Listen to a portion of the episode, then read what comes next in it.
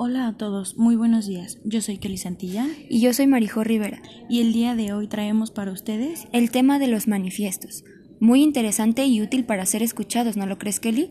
Así es, Marijo. Un manifiesto es un documento o escrito directo a la vez formal que suele ser innovador, tajante y divergente a través del cual se hace pública una declaración de propósitos, intenciones, ideologías y doctrinas de cualquier tipo a manera de expresión. Los manifiestos suelen aparecer en el ámbito de la política o del arte aunque es probable que muchos de ustedes ya hayan escuchado más de uno sin saber realmente qué era un manifiesto.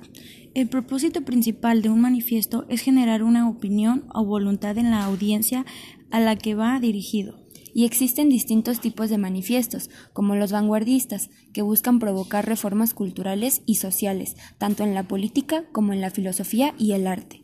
Y los independentistas, que son los que aluden básicamente a la historia, cultura, lengua o economía de una nación por un movimiento que reclama independencia. En cuanto a sus características estilísticas, el manifiesto priva de la reflexión. Puede crear un discurso de relaciones cronológicas y causales y pertenece al discurso político-filosófico. Yo creo que todos somos capaces de escribir un manifiesto y es por eso que traemos para ustedes algunos puntos a tomar en cuenta al momento de escribir un manifiesto. 1. Un manifiesto debe ser una declaración de principios básicos, no de actuaciones, políticas o valores identificables, con una ideología, no es programático. 2.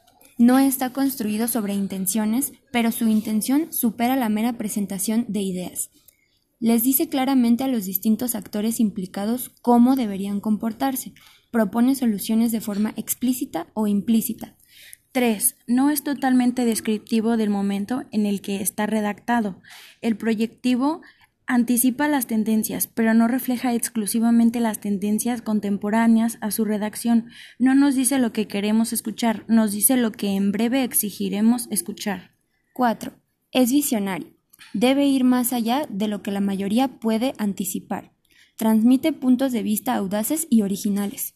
5. Debe tener un carácter universal incluir elementos e ideas que lo conviertan en un credo colectivo, transmitir puntos de vista que buscan la afiliación, realizables y ejecutables. Y por último, es inspirador, no está totalmente cerrado, invita a continuarlo, a darle forma, a aplicarlo en distintas áreas. Define el camino, pero no el destino, aunque muchas veces se subestiman, tienen un gran impacto.